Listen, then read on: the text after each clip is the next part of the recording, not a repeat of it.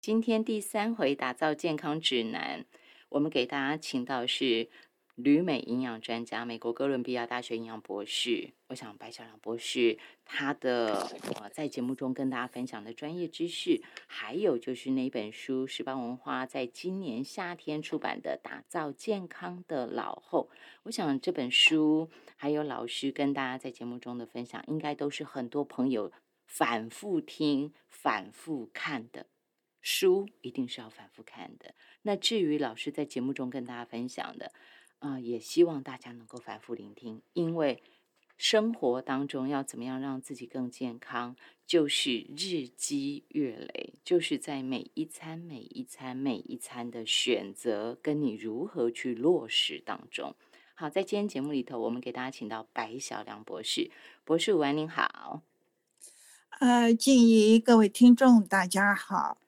亲爱的白小良博士，就是老师啊，在上一回其实你已经跟大家点到，但是没有时间说，那就是近几年来很流行的高蛋白，那也因为。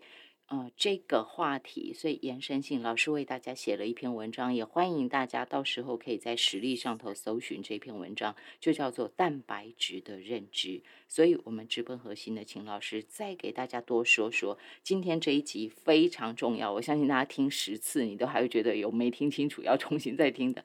好，老师啊，白小良博士要告诉我们大家，最最重要，其实有很多营养师告诉我们蛋白质，但是绝对没有办法这么全面。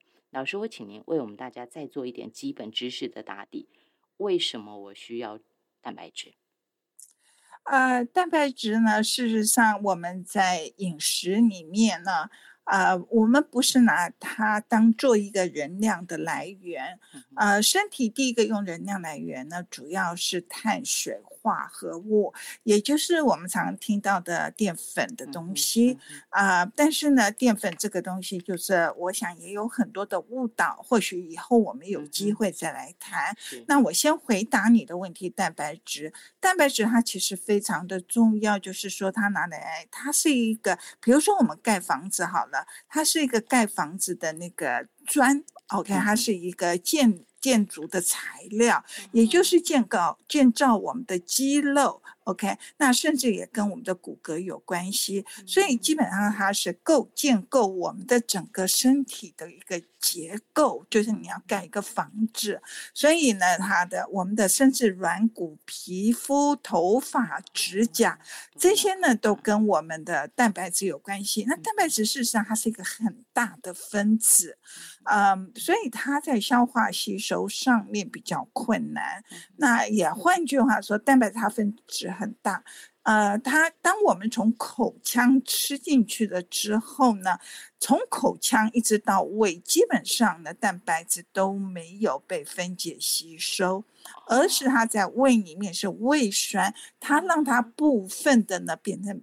让它变性了，然后它在小肠的时候比较容易能够分解成为氨基酸。所谓氨基酸，它是一个很基本的构造。那呃，人人的肌肉有人的氨基酸的构造，OK。猪肉有猪肉的氨基酸，牛肉有牛肉的氨基酸，所以常常比如说你一些加工的食品，它可能跟你说这是从牛肉来的，它可。以检验出来是不是真的是牛肉的氨基酸。OK，那另外一个更简单的例子就是，也是我常常跟学生半开玩笑说，如果你吃进去的肉没有把它完全分解掉，重新在你的肝脏重新组合。变成你的自己的氨基酸的话，你是不是会吃一块猪肉长一块猪肉？你 吃一块牛肉长一块牛肉？那事实上不是，是我们吃进去的以后，全部都要把它打散了，变成最基本的单位，然后再。肝脏里面重新，所以肝脏非常重要。重新的生理代谢，重新的组合，变成我们的肌肉、我们的皮肤、我们的头发跟指甲。那呃，那另外呃，这是第一个，就是它是一个建构的一个很重要的成分。那呃。这个或者是当你有受伤的时候呢，你啊伤口要复原，一定要有。蛋白质。所以，比如说有人在开刀的之后呢，或者有受伤，你要复原的很好，这个时候你的蛋白质摄取量一定要够。那另外一个就是我们的红血球，血液里面的红血球，它里面有的有蛋白质的化合物，那事实上它是吸带氧气。啊，红血球血红红血球最大的功能是吸带你的氧气，还有的养分，这两样东西输送到全身是靠血液来输送的。那这时候这里面又跟蛋白质有关系，但我们吃进去的蛋白质里面的大概有一半，它是用来制造。消化酵素，那这个消化酵素呢，就是可以让你的细胞或化学物质再生。是。那另外一个更重要的呢，也就是说是我们的荷尔蒙，因为我们需要有蛋白质来制造我的我们的荷尔蒙，所以为什么在啊青春期的时候特别重要？因为细胞的发育非常的重要。那最后一个功能，等一下我会把这六个功能再很快的重复一下。最后一个功能就是跟我们的免疫有关，所以你蛋白质摄取不够的时候，或者在生病的过程中，你会看你的蛋白质的消耗会比较严重。那这个时候，我们希望，呃，尤其是那种营养不良的人，那营养不良的情况下，第一个就是蛋白质。跟你的免疫习惯，呃，免疫那个系统有关系，OK。所以刚刚讲到的这几个呢，很快呃的稍微再把它总结一下，就是说，氨基酸呢是我们蛋白质的最基本的构造，那它有六个很重要的生理功能，第一个就是。建构我们的整个骨架、我们的肌肉、皮肤这些。第二个是修复组织，第三个是运送氧气，第四个是参与我们的消化作用。OK，第五个就是调节荷尔蒙的调节。最后一个就是免疫系统，所以啊，为什么在生病的时候，长期你会看很多人，他第一个就是肌肉消耗掉了。那我们在临床上面，我们如果希望病人能够恢复的好一点，他血液里面的白蛋白就是一个很重要的指标。如果它太低的，第一个他不能开刀，他不能够接受很多啊比较就是说严厉的治疗，比如说化疗这些的。嗯，对，那所以呢，氨基酸事实上是呃，人体需要二十种啊，所谓的必需氨基酸。呃，没有，对不起，我刚刚讲错，二十种氨基酸。那其中二十种氨基酸里面呢，对成人来讲有八种是必需氨基酸，那对小孩来讲有九种。那这八种氨基酸呢，呃，事实上就是说它。有的食物里面它并不完整，所以你就必须要摄取各种各样的呃含有蛋白质的食物，尽可能这八什么叫必需氨基酸？就是说我们人体很需要，需要它来做一个最基本的东西。那其他的十一种或十二种，它不是必须。不代表我们不需要，而是说它可以用这个八种的必需氨基酸来转换变成我们需要的氨基酸。所以基本上整个来讲有二十种氨基酸，那这二十种氨基酸再去组合各式各样，一共有两万种不同的蛋白质在我们的人体内。两万种哇！对，是的。那呃，医师。那个老师啊，我想邀请您跟大家说到的，就是说，因为老师这篇内容非常的丰富，所以我只能够重点重点让老师继续能够赶快说下来。老师像是我刚刚听到您讲的建构、修复、运送氧、消化、调节、免疫这么多的功能，我就不禁想到说，这根本就是全人，就是我从出生到我眼睛闭上的那一刻，哈，就这中间日日夜夜。不管我今天身体好，我今天身体不好，我通通都需要。所以老师，到底我们一辈子哈，在这这一辈子里头，在我可以自主为自己做规划的时候，我在蛋白质的摄取量上头有一个指标吗？还是说我有阶段性的量是不同的？需求？是的，呃，在每一个年龄层呢，呃，都不太一样。当然，呃，在十九岁以前呢，他需要的量差异更大。我们知道，小孩子不可能吃那么多的蛋白质，它主要是来自，呃，就说母奶或者是婴儿配方奶粉。那呃，在青春期的时候，它的量当然会稍微多一点。那我们有一个很简单的公式，就是说你每公斤体重大概是零点八克。OK，那个是在我我比较希望是说能够在六十岁以前呢，你每公斤体重是零点八克。换句话说，如果一个人他的体重是六十公斤，那六十乘零点八就是四十八公克的蛋白质。那但是在年纪大了以后呢，零点八可能不够。OK，零点八是对一般的人来讲，那我呃，我们大概六十岁、六十五岁以后呢，大概需要到一点二，一点二克的蛋白质。那很多以前有人会认为呢，啊。就说我们年纪大的人不需要吃肉，那事实上，因为我们年纪越大时候，刚刚讲过的，我们那个蛋白质要转。换的，那我们的那个转换率呢？年纪大了以后，它的转换率就不好，对，它会变得比较弱。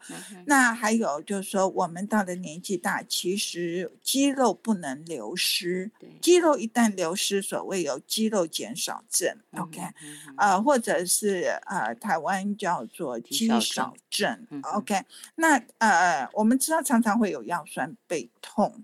那或者我们走路不再像年轻的时候可以健步如飞，OK，就是说你走路就会开始没有力气了，然后那这个事实上都是我们肌肉开始萎缩了。那当然除了你要摄取蛋白质，是的。年轻人也是一样，光吃蛋白质它不会长肌肉，它一定要有重量训练。也就是说，比如拿哑铃啊做这样子，那这个这个非常的重要。OK，呃，我其实我自己现在就是。很努力的在做这个，因为否则的话，将来慢慢的就是走路脚没有力气，啊，然后呢，啊，会有腰酸背痛。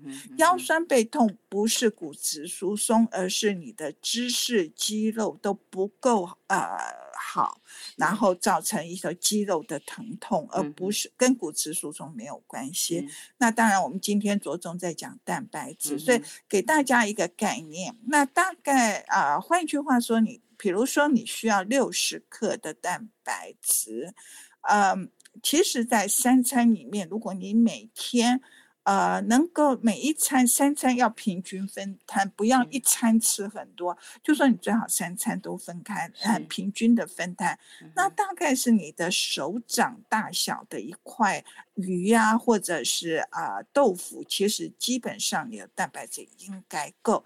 换句话说，现代人的蛋白质的摄取基本上应该没有什么问题啊。那我记得我小的时候。呃，大概就是在五呃六十年代的时候吧。那时候台湾呢，其实不只是只有台湾，其实很多国家呃的蛋白质来源都不够，除了欧美国家以外。那所以，当你刚刚讲到的，就是说还有一个水肿，如果你蛋白质摄取不足，很容易造成水肿。OK，那你可以看到呃，在非洲国家那些呃小孩子呢，他们呃。热量的摄取还有蛋白质摄取不足，那个小孩子的肚子都很大。OK，那个肚子大不是脂肪，他们的肚子大那是水肿。OK，啊，那个是因为他蛋白质热量摄取不足而造成的水肿的现象。那所以蛋白质，呃，怎么讲是真的？还是那句话，就非常的重要。那摄取量呢？刚已经讲，大概你目测你自己大概是手掌的大小的一块鱼啊，或者肉啊，鸡胸肉啊，呃，豆腐啊。我想你三餐如果有这样子的话，基本上的量都够。OK，所以。老师像是说，呃，量基本够。我我大概这这个部分是我看到您附上的表格，就是美国人的饮食指南跟我们自己台湾的。国人膳食营养素参考社区版，您附上第八版哈。这短短一个问题结束之后，我就要回到小孩，还有大人也很多人在喝的牛奶。就是老师，为什么美国人的饮食指南当中来看哈，十九岁以上的男性，他们每日建日建议的蛋白质摄取量是五十六公克，但是国人来说，男性七十公克。成年女性是六十公克，显然这个量我们比他们更高。对啊，坦白讲，台湾这个它是根据呃，它调查实际调查的结果。出来的一个参考的量，OK，呃，对，其实基本上我们刚刚讲的，就是说你用你每公斤体重去算，我觉得比较准一点。对，我觉得用每公斤基本上是零点八到一公克，是 OK。所以如果要用一公克的话，那我想更容易算。那刚已经讲的，年纪大一点的人，我们就要考虑要稍微增加，而不要认为说年纪大了就少吃。OK。老师在这一点上头哈，就是是的，很多朋友可能就是会说啊，那我怕我不够，尤其年长哈，或者是小小孩，我们就会想说啊，不够的话，我就给他补充营养，那就是牛奶，牛奶最容易。所以其实很多在台湾也很多朋友，就是如果不是泡的奶粉的话，就是家里都会有一罐鲜奶，就是冰箱里头就放鲜奶啊，放豆浆，就是这一类的。那我们可以靠这个来补充吗？呃，牛奶呢是没有错，牛奶它本身就说它蛋白质的含量比较高，但是在这边要提醒大家，就是如果是全脂奶。呃，全脂奶呢，我们不主张喝全脂奶，因为全脂奶它含有饱和脂肪酸很高。那我们希望，除非是一岁到两岁的小朋友，我们建议一定要用全脂奶。那两岁之后呢，我们建议的是减脂，OK，或低脂。呃，我知道脱脂奶很不好喝，OK，呃，那基本上我们就是希望至少你要用啊。减脂，减脂的话，它就变成是大概两个 percent，全脂是只有三点四个 percent，那就是脂肪含量了。我现在讲的是，呃，当然不是百分之百。我常常就说，有很多人会以为全脂奶是百分之百，百分之百那叫奶油了，那已经不是牛奶了。所以，呃，全脂奶它含有脂是三点四左右，当然每一个厂牌有点不太一样。那呃，减脂它就是。啊，百分之二，那。啊，如果是低脂就是百分之一，所以你可以看三点四跟二，它事实上差异没有很大，所以我们比较鼓励站在保健的立场上，我比较建议的是希望是啊低脂奶，就是 one percent 的，OK？那呃，刚刚你讲到就是说牛奶没有错，它除了蛋白质以外，另外有一个就是说，呃，它含有钙，对。OK，那这是对于啊年轻的孩子来讲，他需要钙，尤其是在青春期的时候，他们要储存比较多的，呃，他们的骨骼要需要更多的钙。但是钙呃牛奶不是唯一的钙的来源，也不是唯一蛋白质的来源，呃，那所以我基本上我觉得说那就是看个人。像我本身坦白讲，我本身不喝牛奶，那对于我钙的补充，我基本上就是我吃很多小鱼干，啊，还有啊很多深绿色蔬菜。那现在的。呃，现在很多的果汁呢，或者是豆奶，它其实都有强化这个钙。OK，那呃。当然是因为我不太喜欢那个味道，那我就一直都不太喜欢。然后我觉得它的那个油脂量对我来讲太高了。OK，那所以呃，牛奶是不是呃需要？我觉得我从小就不太爱，因为我知道我们小的时候是用奶粉泡，可能是那个时候，因为那个没有泡好的话，就是会有会有一块一块的块 状，然后那个感觉上很不好。那所以不知道是不是那个时候带带来的，就是说我就是一直对这个东西不是很感兴趣。OK，那呃刚刚讲就是说奶粉它只是奶粉本身，我要强调是奶粉也好，牛奶也好，它本身不是一个完整的呃就是说它没有提供我们整天需要的营养素，它主要是蛋白质跟油脂这两个是主要的。OK，那刚刚已经讲，如果你又是用低脂的话，它主要是蛋白质，所以要这边要强调的就是说，不要以为牛奶就可以取代一切。对，牛奶不是一个完整的食物，它只是食物饮食中的一部分。OK，那所以后来市面上就出现的一样东西，呃，叫营养补充配方还是营养配方的那个那个东西，是那那个东西就不太一样。那个 那个东西呢，就是啊，那个呃或哦，对不起，我我再回去讲高蛋白好了。高蛋白粉呢，事实上跟牛奶一样，它本身不能够提供你。整所有的营养素，它只能把你蛋白质的摄取量给增加了。那呃，提到刚刚讲的，就是说蛋白呃，就是营养配方。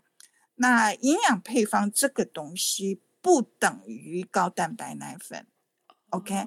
因为营养配方是一个比较完整的东西。老师就像是我们现在不说品牌了哈，就坊间一般都会啊，譬如说。长辈啊，长辈可能营养不太够的时候，或者是住院出来，然后就会有人就建议说：“啊，你去买那个什么什么品牌啊，那一罐一罐这样子哈。”然后，您现在就是告诉我们，那个叫营养补充配方，对不对？对，那个叫营养配方。那这个呢？对，那这个对，我们现在不去讲任何一个品牌，OK？那营养配方这个东西，它本身是一个比较完整的，它就还有甚至有维生素、矿物质什么都有，这些营养素它是完整，所以它常常你可以去看，就是说它基本上是一个一个一 cc，它大概是提供你一卡的热量，OK？那它就是说在有些病人他没有办法进食的情况下，那我们用这个。那这个事实上呢，有我觉得至少我想我是一个见证者啊，因为这是在一九八四年呢。呃，我当时我那时候还在马偕医院工作，那我们为了要把癌症病人照顾好，所以当时马偕医院公费送我到美国的，呃，当时也是全世界唯一的癌症中心，就是在纽约。那我当时出来的时候呢，那个时候这个东西冠状的这种营养配方呢。它只用在癌症病人身上，而且市面上是买不到的，还是专门给病人用的。那我不理解的是说，为什么会变成大家好像拿来随手可得的东西？现在是很容易买的，谁都能买。对。在美国现在也可以买得到，在市场上也可以买得到。但是呢，我记得很清楚，在一九八四，所以将近四十年前，啊，我第一次看到这个东西是在美国的癌症中心看到的。那这个东西是用在哪里？就是说，比如说癌症病人，尤其是在后面，呃，他们摄取的营养不够，因为吞咽的问题，或者因为呃。化疗的问题，种种的造成他们严重的营养不良。那这个时候，我们等于是有一点啊，强迫病人一定要想办法摄取这个东西。那呃，这个东西坦白讲，我觉得。我我本身我很不能接受这个味道。当时的配方有三种口味，一个是草莓的香草，还有巧克力。不管哪一种草呃，哪哪一种风味。我个人是觉得说。我个人觉得那不是食物，对，这是我的感觉。对对对对对。所以老师，我可以很很直接，因为我还要再请问您高蛋白，这个是现在很多年轻人的共同的问题哈。对。所以老师，我们讲到这个营养配方哦，很多长辈会用到，所以我需要请您给大家做一个概念的厘清，但是是简单的哈，就是很多人以为我这样吃。我就营养了，结果就反而自己日常，我现在指的是我都还有吞咽能力，好，都还有吞咽能力的长辈，银发族，变成说我以为我这样吃就营养了，结果我自己的三餐我就忽略了，所谓的简单吃、随便吃、罐头吃，呃，菜蒸一蒸就拿来，冰箱的菜拿来蒸了就吃，就反而三餐很轻忽。就以为我有吃营养配方，这样可以吗？呃，我不赞成。我我想很快的讲一下，就是说刚刚讲的这种营养配方，以我的以我的角度来讲，我觉得这是一个治疗的方法，这不是达到一个均衡饮食的一个必要的手段。这是我要讲的。我觉得吃东西，我们在医疗营呃营养医疗上面，我们希望说你的肠道是健康的，你可以容忍，OK，可以容忍这些食物的话，你原则上一定要吃真正的食物，OK，因为尤其是粗糙的食物，比如说纤维这一类的东西，它可以让你的小肠更健康。因为小肠健康与否跟你的营养吸收有绝对的关系。嗯嗯。啊，小肠呢，就是说今现在目前。啊，各位听众，你可以把你的手呃打开来，你看看你的手指头动一动，你的小肠绒毛就跟小你的小肠那个手指头一样。那也就是说，你的手指头越长的话，那是不是你的接触面积就越大？OK，如果你把它握成拳头，那在拳头的上面，它的表面积是不是就比较小？对。换句话说，你的绒毛越长的时候呢，你的吸收能能力就越好。那呃，我们整个身体呢，整个消化吸收最重要的器官就在小肠。那如果你只靠这些喝的东西呢，基本上小肠绒毛会萎缩掉。OK，那最健康的方法、最自然的方法、最安全的方法，就是用吃的，用食物，而不是用喝的。那这个时候呢，我们就是希望，就是，而且还有呢，吃东西。说实在的，吃东西是一种人生最享受的一件事情。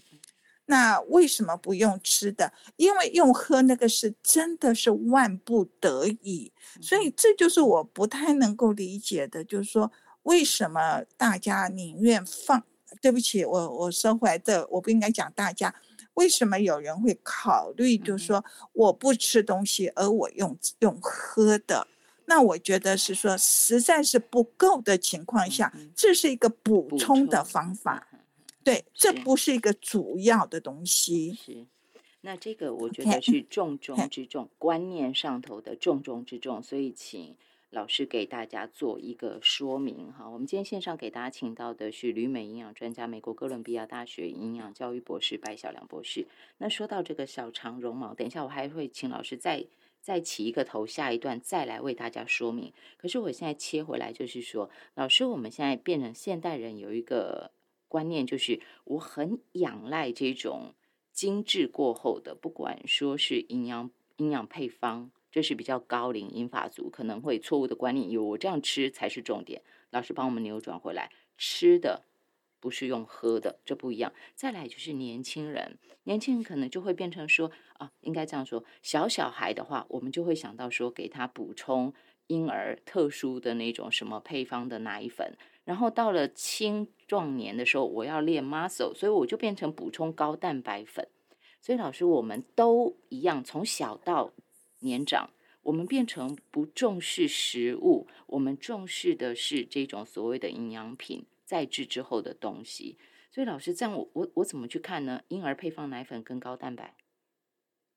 哦，婴儿配方奶粉它是一个比较特殊的东西，呃，是因为有的母亲可能工作的问题，她没有办法喂母奶，那这时候就是说，还有一个就是说，啊，孩 baby 出生了之后呢，呃，因为可能有人可以帮你替手，就是不用靠啊妈妈喂哺那个母乳，那所以它是等于它呃，就是把一些啊。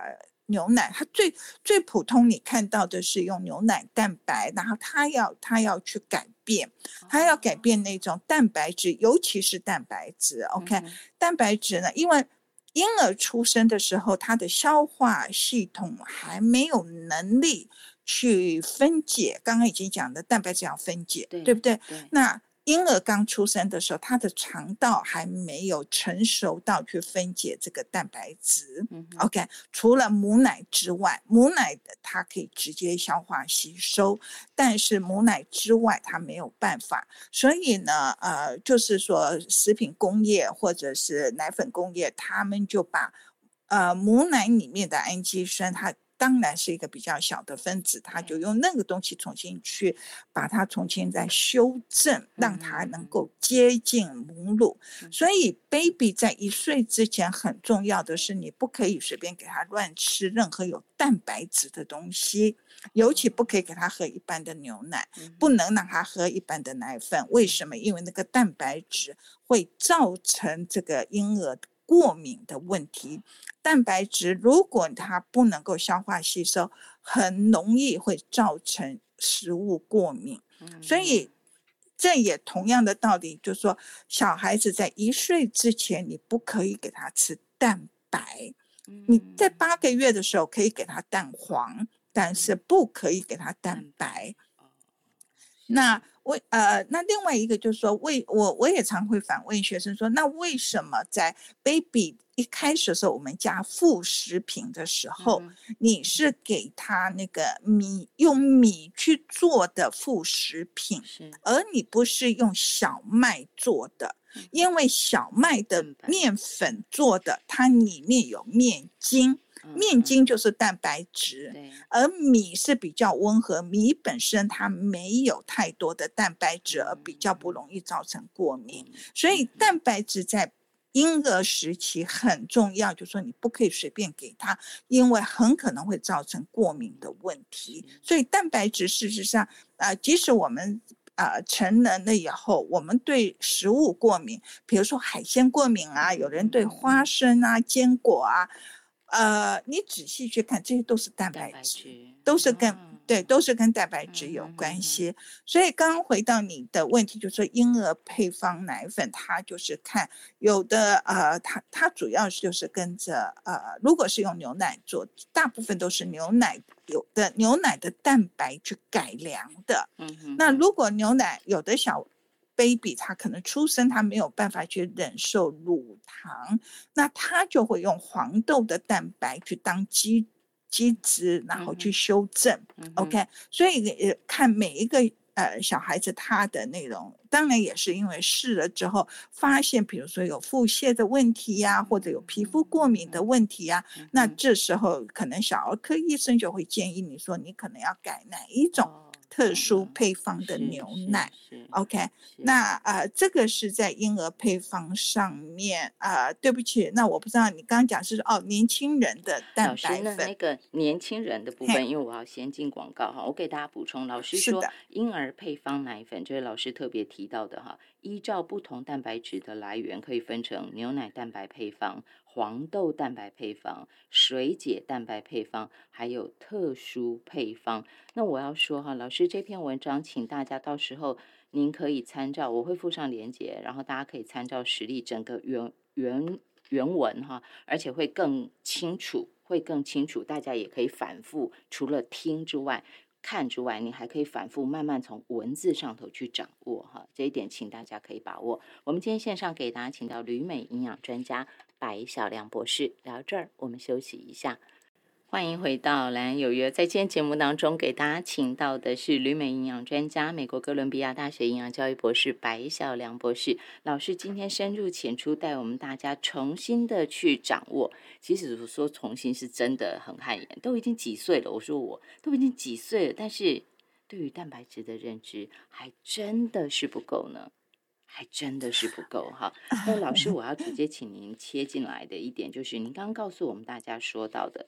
我高龄，我年长者可能会因为很多的广告，所以我们会以以为说，哎呀，反正我日常生活我饮食不可能均衡，所以我就要去补充营养配方。但是您特别提醒我们，用吃的，只要我还能吃，为什么不享受这个幸福呢？用吃的，而不要以为用喝的能够代替，因为这个跟我们的小肠绒毛。有很大的关系，这一点我会请您再说。但是延伸这个哈，就是说我用喝的，我以为我一罐就能补充。我另外有一个要请您来给大家说到，那就是高蛋白哈。老师，您在文章中写了一个，你还特别粗黑体，还划线，代表它是重点。你说 高蛋白粉并不等同营养配方。老师连营养配方您都叫我们说不要依赖，不要以它为主。那高蛋白粉还不等同营养配方，那这样那我吃干嘛呢？嗯，高蛋白呃，高蛋白粉事实上，我刚之前我们有稍微提一下，它其实就是说，它跟一般奶粉呢，呃，其实基本上差不多，就是它把蛋白质的分量增加了，但是它还是一个不完整的东西。OK，呃，它只是说主要是提供你摄取更多的蛋白质，那呃。我觉得现在反而反而是市场上面的一种吹捧，呃，但就是说。反而是市场的人在告诉一般的人说，蛋白质对你的健康很重要。到底有多重要？好像一直没有一个很系统的一个呃专业的去陈述这些问题。那我们刚刚一开始就讲了，它很重要，就是对于我们的甚至我们的大脑、我们的皮肤啊这些都很重要，是一个很必须的营养素。呃，再简单讲，就是说高蛋白粉它主要是把。各种它能够提供蛋白质的原料加以加工，然后变成一种粉末状的东西，那大家可能就是方便。那事实上它并不便宜，这也是说我一直不是很赞成啊。包括我的学生，当然我的学生因为有一些是体育系的，那体育系的小那年轻孩子，他为了要让他的啊在。只对他要练肌肉，他要在他的体育竞场上面能够表现得更好，啊，那他们也都会要问说啊，我应该要买哪种蛋白啊粉这样子？那我的答案基本上是我都不赞成。那我的我的答案都是说，你为什么要花钱去吃高蛋白粉？而如果尤其是年轻孩子。我说，那你为什么不愿意把钱花在吃一个好的牛排上面？因为牛排也是蛋白质，而牛排反而能够更能够满足你。啊，不只是生理上的需要，甚至是心理上的。当你尤其是年轻孩子吃了一块牛排，那他的那个满足感，我想跟喝蛋白粉是不一样的啊。然后还有蛋白粉，它可能在制作加工当中，它会添加了哪些东西，我们不知道。为什么？因为这些东西它基本上它不是属于呃食品药物管理局。OK，所以它的标准没有人知道，它你就说它的管控没有那么严格，所以它很可能会加一些啊粘稠添，就是增稠剂，是那或者是风味，OK，那比如说人工的香料这种种的，那我甚至呃，其实我的孩子在念大学的时候。呃，也是他住在宿舍里面，然后他一群男孩子就是一窝蜂的要去喝高蛋白粉，因为他们都想长肌肉。OK，啊，在这边很快的讲一下，只有喝高蛋白粉，你不做运动也不会长肌肉，所以你必须是吃了以后，你提供的原料，然后你去做运动，重量的运动。OK，或者我们叫阻抗的运动，这个时候它才会长出肌肉来。是 OK，那呃，有一次我。无意中看到一个报告，我因为我一直跟我儿子说不能不要喝。我说第一个你这个，第一个你可能会增加你的肾脏的负担。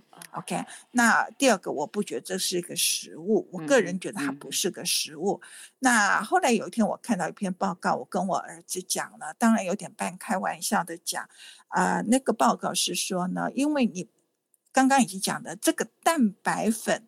任何东西只要它能够提供蛋白粉，它可能可以都加到这个蛋白粉里面，它提高这蛋白粉的量。如果来自牛肉，那已经相当贵，因为它的成本不划算。对，OK。那呃，我刚刚卖了一下关子，没有讲到，就是说那个报告是讲什么？就是说有些蛋白粉，OK 啊，他们加入的那个蛋白质的来源呢是什么？鸡毛啊，鸭毛去磨出来的，因为毛本身，当然我不知道那是事实还是不是，但是我是用这个来吓我儿子，但是我相信有可能。为什么？因为毛毛发类的东西、羽毛类的东西，它也含有蛋白质。OK，那所以我半开玩笑跟我儿子说：“我说，如果你哪一天长出了那个鸡毛、鸭毛，你不要来告诉我。OK，你你继续喝吧。OK，那结果果真我。”他真的下注了，所以那从那开始，他不再喝这些东西。那我要讲的说，当然这是有点夸张，但是我要讲的是说。你不知道它用的原料是什么东西。重点在于老师要提醒我们，你不知道这个磨成粉粉末它的来源是什么，所以老师要它可以是蛋白质，它可以是蛋白质。对，所以很重要的就是说，你一定要，如果你真的觉得那个东西会让你比较安心，OK，那我觉得啊，嗯嗯。怎么讲？我也不能说都不行，OK。但是你在购买的时候，一定要看它的营养成分，和它使用的原料是什么东西。啊，当然，大部分人都不见得会去看。那我也常常半开玩笑的讲，就是说，如果你不知道怎么读那个成分是来自哪里，那你就最好不要买。你最好不要吃，OK？因为我们也可以常看到很多加工食品，它上面有很多化学成分。那有些东西是连我都不会念的，那我当然就不会去买这个东西了。嗯嗯，我回到老师在这篇文章《蛋白质的认知》中写到的哈，他说蛋白质的食物来源从哪里来呢？呃，老师特别在这一段他说哈，动物性蛋白，呃。蛋白质的食物来源包括动物性和植物性。动物性蛋白质大家都知道嘛，哈。那他特别提醒的是，要避免加工肉品，像是培根、热狗、香肠、肉松和冷盘肉这些产品，通常采用红肉制成。老师提醒说，虽然动物性蛋白质的吸收利用率比植物性好，但是站在健康原则，尽可能由植物性食物获取蛋白质，例如豆腐、黄豆、豆类，包括蚕豆。豌豆、扁豆、种子的话，包括南瓜子、葵瓜子，还有全谷类，包括小麦、米或玉米，对个人和地球的健康都是双赢。若蛋白质来自植物性食物，食材种类越多越好，以互补缺少的氨基酸。所以，我们回来就是老师说，既然粉末他不推荐。他推荐就是真食物，所以我给大家补上，这是老师的文章说的蛋白质的食物来源。老师还有一点跟这一类的呃食品工业的发达有关系的另外一种产品，那就是乳清蛋白。老师，乳清蛋白一般人需要特别补充吗？呃，还是一样，就说。乳清蛋白质是说它是蛋白质，尤其是刚刚有提到在八种或九种必需氨基酸的一种，它主要是来自牛奶。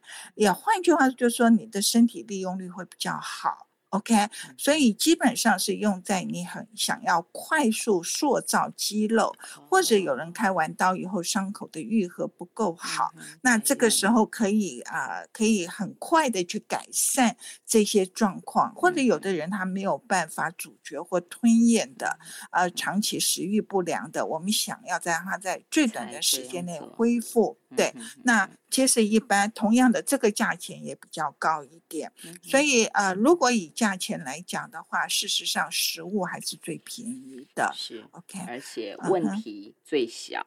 所以老师，我绕回来，又是今天这个重点，也是刚刚在上一段你有提到的小长绒毛，你叫我们把手指头，把手是 把手拿出来看自己的手指头就知道，对手呃动一动。老师，您说这个小长绒毛好。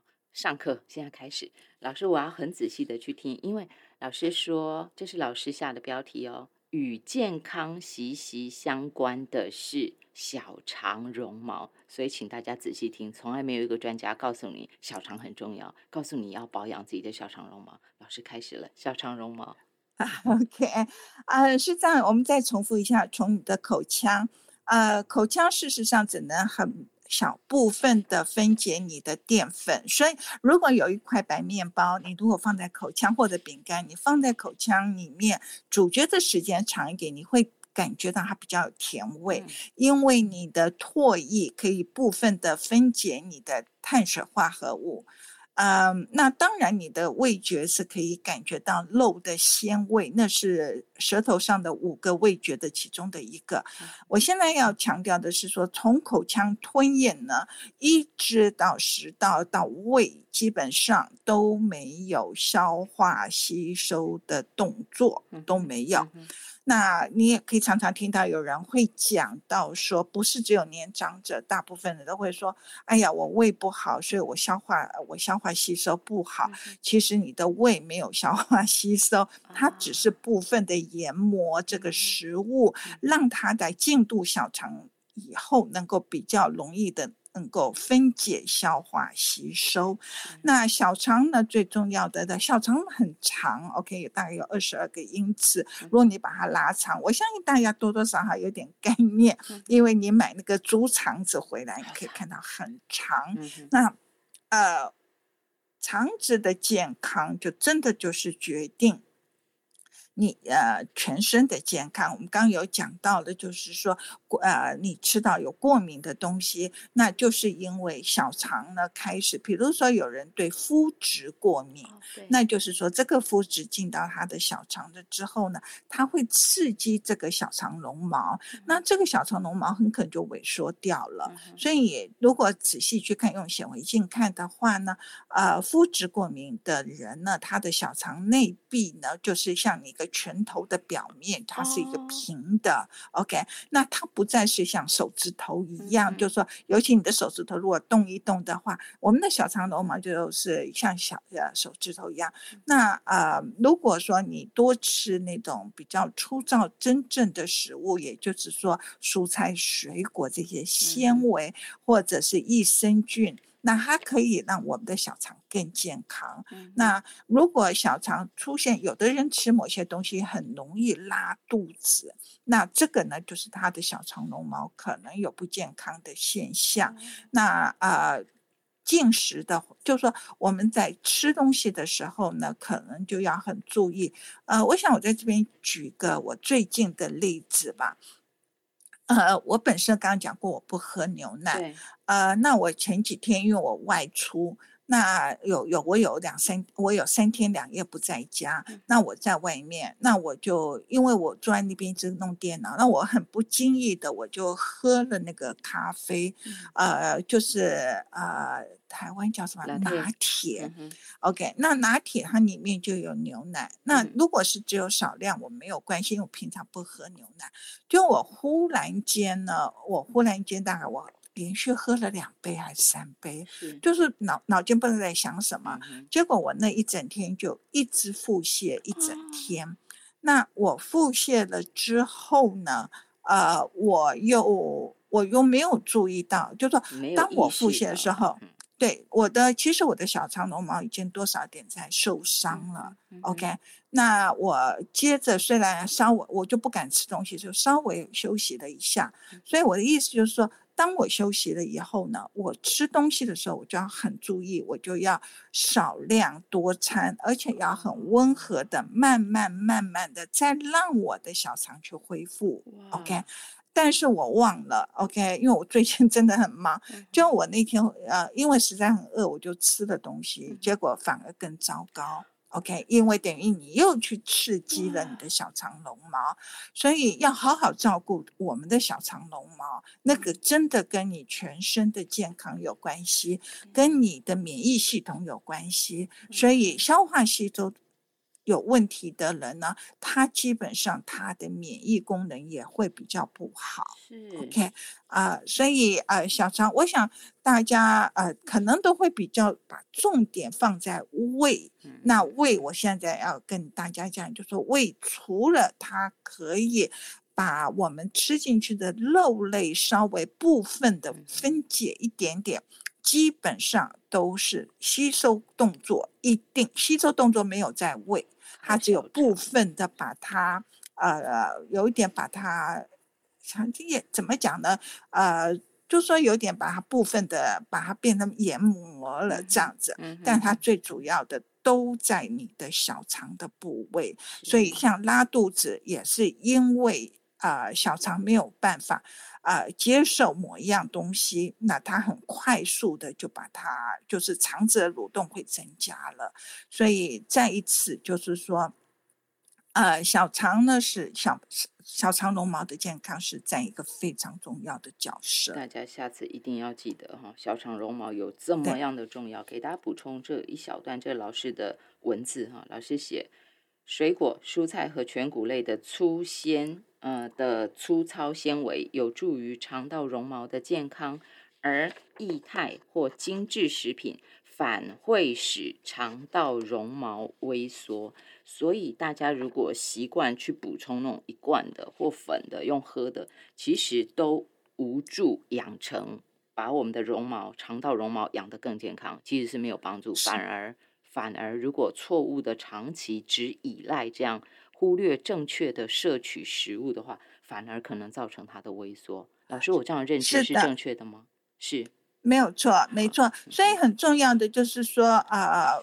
我或许有人会觉得我好像是很反这种加工的东西。事实上，啊，我们的整个身体状况，呃，你想想看，我们三十年前、四十年前，呃，我们的饮食环境不是这个样子的。那现在为什么我们都要靠这些东西呢？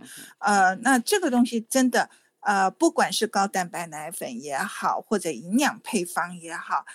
呃，这些东西在早期，我刚刚要讲的，其实我再重复一次，早期这个东西都是用在营养医疗上面，而现在变成怎么是大家的饮食的一部分，这是我非常不解的一点。OK，那再一次吃东西是要经由口腔，然后呢，啊，让你的肠道能够帮你做把关，因为小肠事实上在帮你把关的。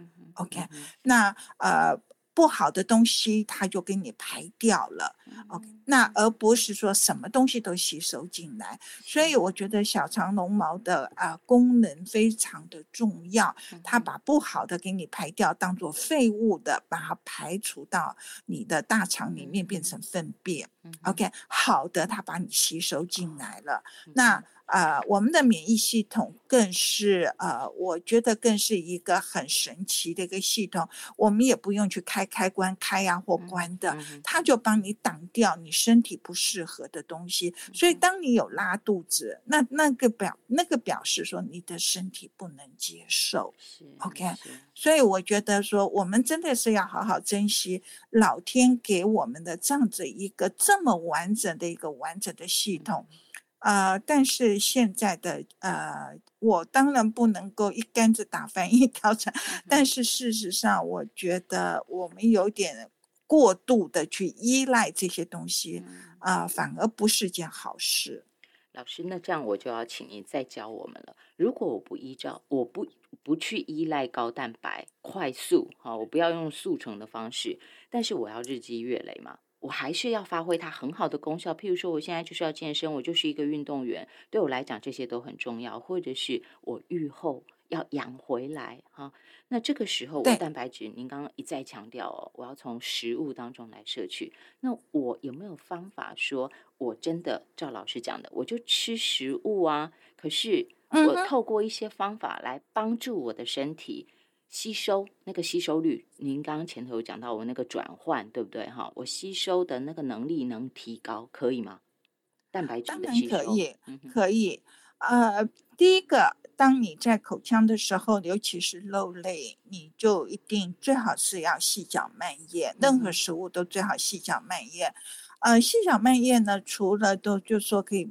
让它消化比较好以外，另外一个就是说，你让身体有充分的时间，呃，送一个信号到你的脑部，说你吃够了，而你不会过量。OK，那刚刚讲到的小肠绒毛的健康很重要的，所以你可以多增添一些发酵的食品。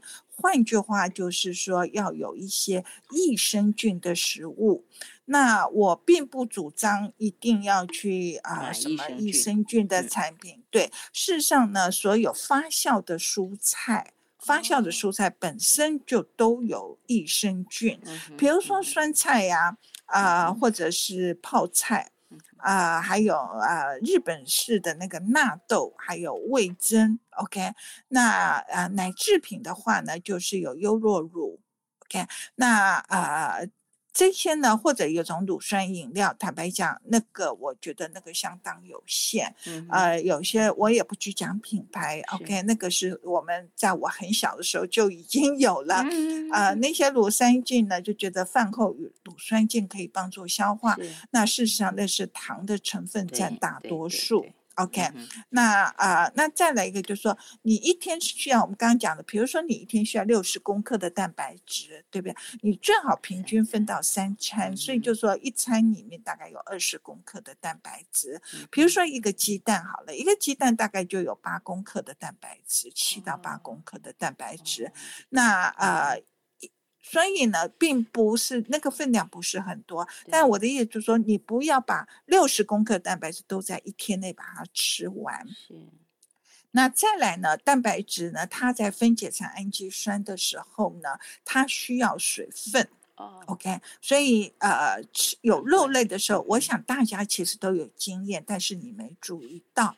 也就是说，当你吃大鱼大肉的时候，你有没有发现特别口渴？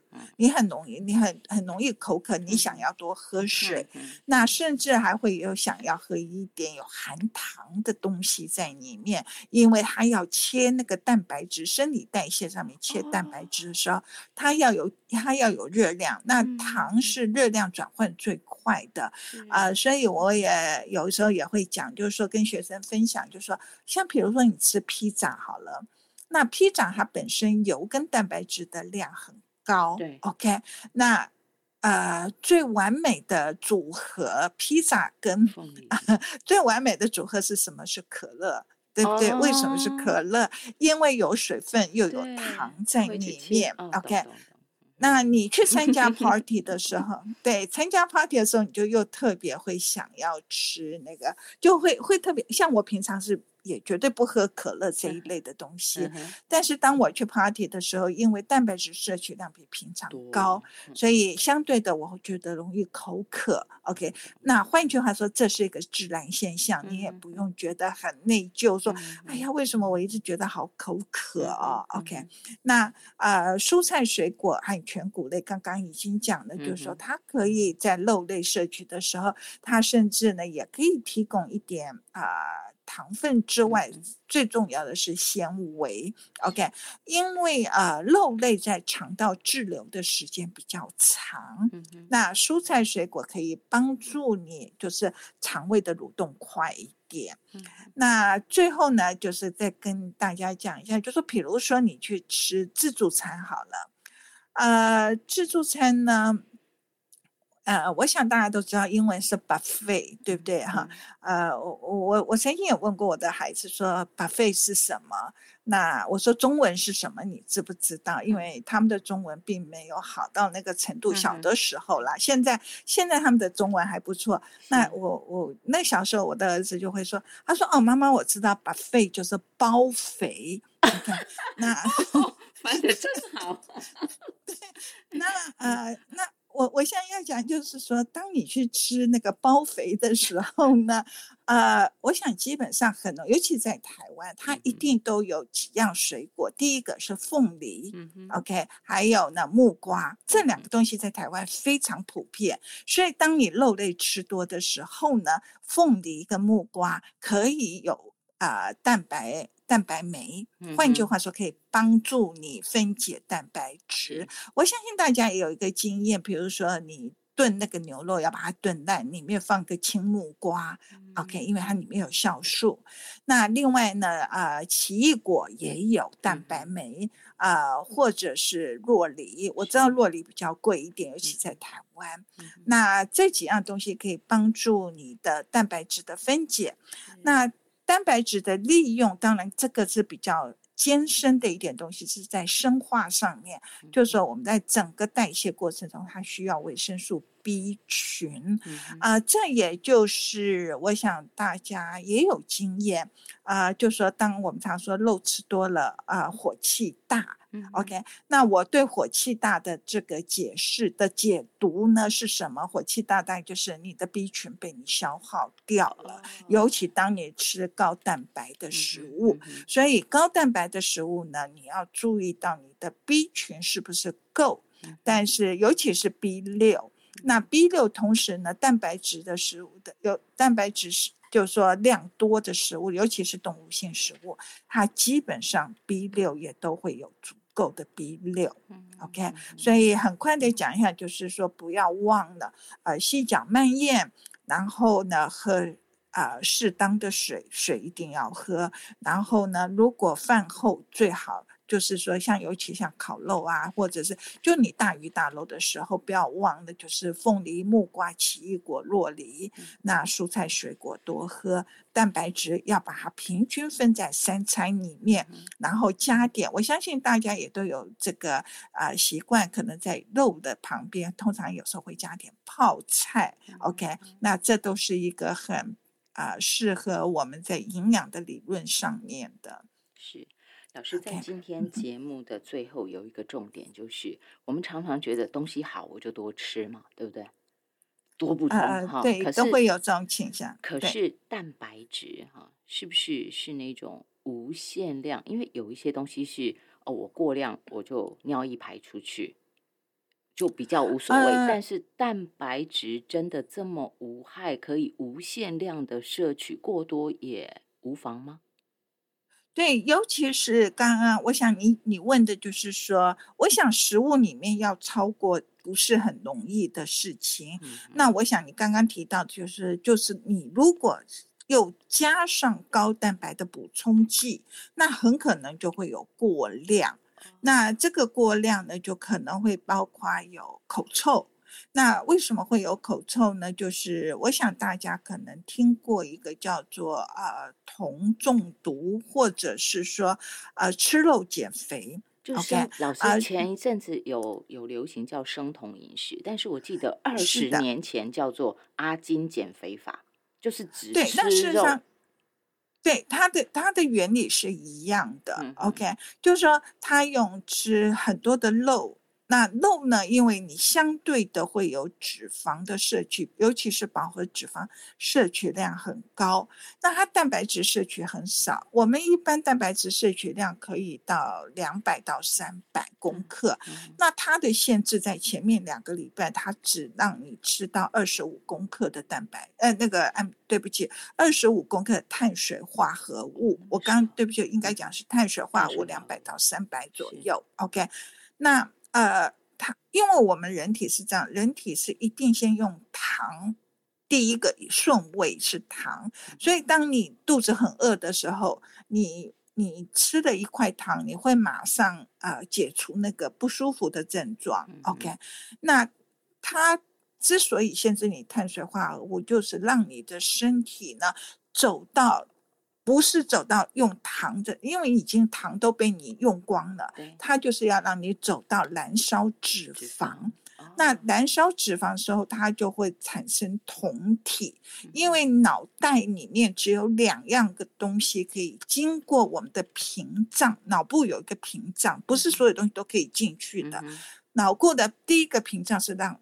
葡萄糖就是你的血糖进去，是。那当你葡萄糖没有的时候，它就是让你的酮进去。OK，那这个阿金是饮食或者是呃那个啊，刚刚讲的是呃生酮饮食，这个呢其实呃这两个 早期是用在小呃小孩子的有。癫痫的时候的一个治疗方法，OK，所以我常常都不理解，说为什么这个会用这种，对，为什么让大家去追随这个东西？这是我很不能理解。然后讲回这个东西呢，就是说，因为你蛋白质就变成酮。那酮体本身是一个丙酮，丙酮呢，大概呃，要么就是有点类似那个，嗯，我们女孩子有如果是有擦指甲油，你要去掉指甲油的那个丙酮阿西酮的味道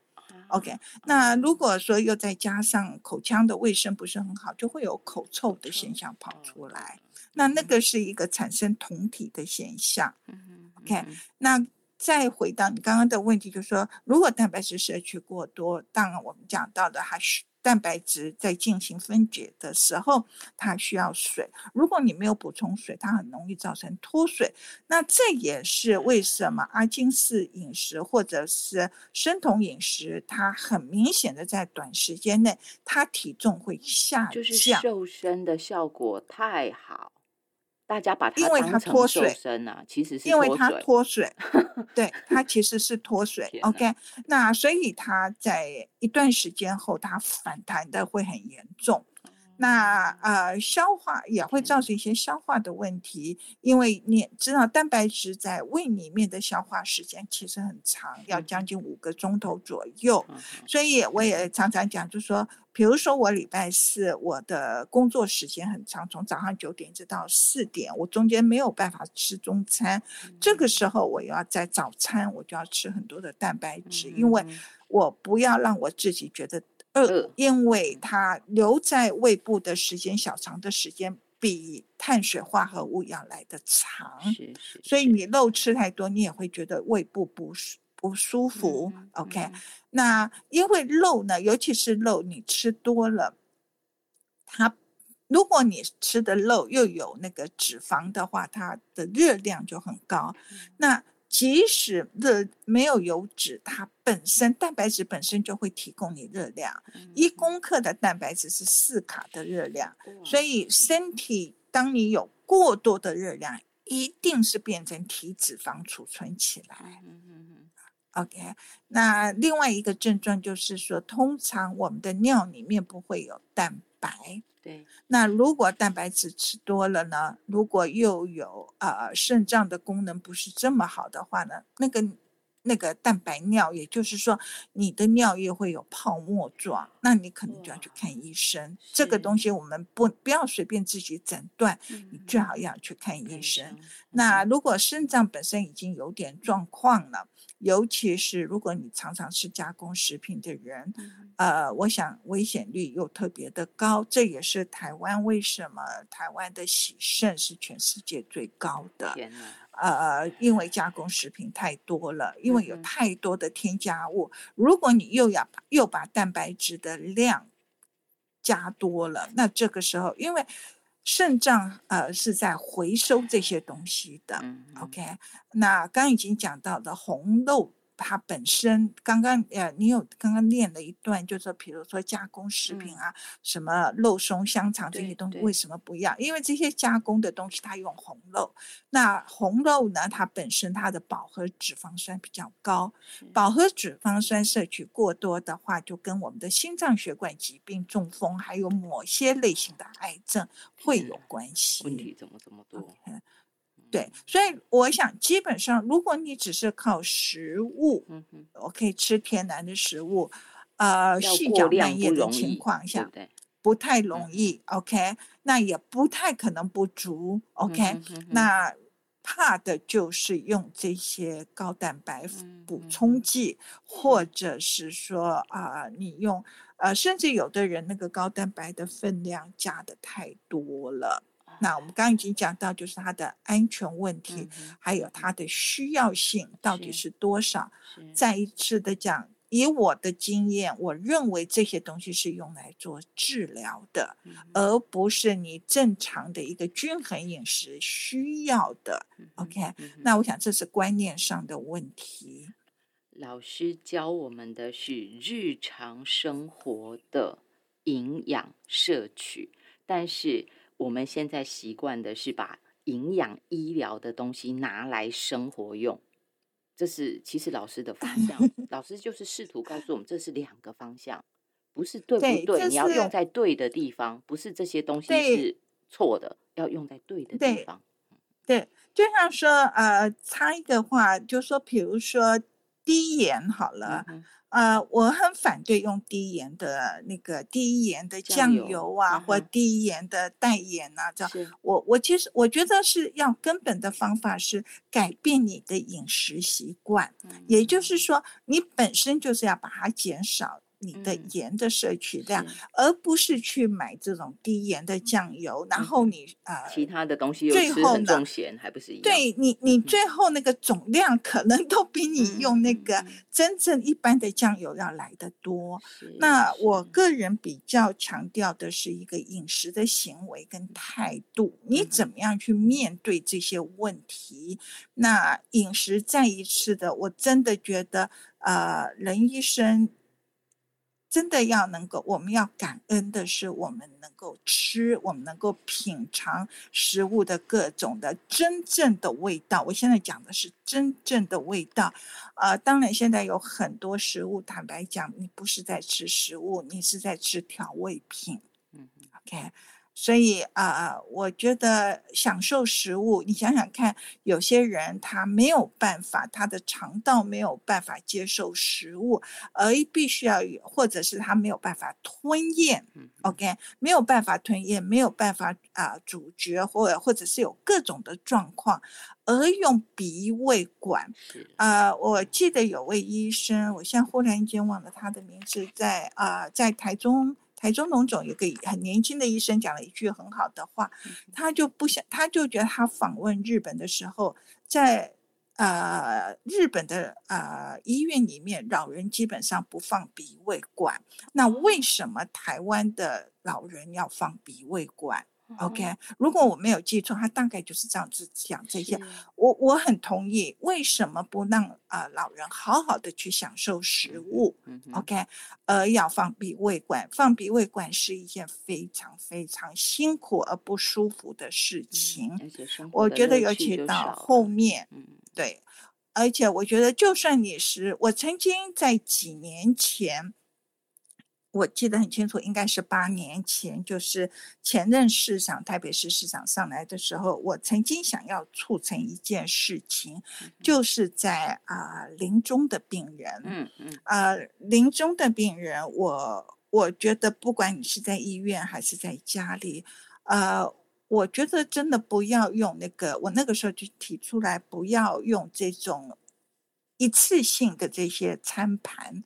因为我觉得很没有人道，我觉得为什么不能在最后用美食来送这些啊朋友最后一层？换句话说，就是很少的食物，但是在视觉上面，在味觉上面，他们可能吃的不多，但是在视觉上面、味觉上面，好好的去享受食物，这是我曾经想做的一件事情。当然，今年我要回台湾的时候，我的朋友也说，如果我能够把这件事情做成，他。他们也很愿意啊，就是我在在美国的朋友，他们都很愿意出钱出力做这件事情。所以我要讲的就是说，啊，我们真的不要等到最后那个时候才去考虑这些问题，而是我们平常就应该真的是好好的去享受美食。我所谓的美食，不一定要去什么美其林之类的。OK，任何一样东西都是美食，只要它是真正的食物。是是是。老师，您讲这个，我想到以前我看过一本书，就是讲到日本的百岁人瑞们，他们最他们觉得最好的、最生活里头，他会觉得最幸福的，然后最重要的事情就是我有自己的牙齿，我能够自己咀嚼吃东西。我就回到您刚刚讲到这个，我觉得这是最后人大家觉得。最重要的一件事情哈，所以老师今天特别提醒我们大家，从蛋白质的认知回到是全人。老师最后，请您给大家做一分钟的针针对今天来做个结语吧。啊，我想我当时会想要。啊，怎么讲吧？这一个题目，蛋白质，我想大家都知道。呃，但是我觉得这里面有很多的呃误导，也就是大家大家都知道很重要，但是我要讲的还是一句话：从食物来，而不是从补充剂来。因为补充剂你真的不知道里面有些什么东西，不管是价格上面来讲。啊，食物才能真正满足你生理跟心理的需求，OK，而不是只有生理的需求。那高蛋白粉或者补充剂或者是营养配方，只是在治疗上面去满足你的生理，并不能满足你的心理。那我希望这两个都要同时做到，就是吃真正的食物。我们今天线上给大家请到的是旅美营养专家、美国哥伦比亚大学营养教育博士白小良博士。今天谢谢老师针对蛋白质为我们大家做这么精辟的解析。未来我们大家针对一些大家健康上头、营养上面最大的一些症结，都会陆续请老师来为我们大家做解剖。谢谢老师，谢谢大家。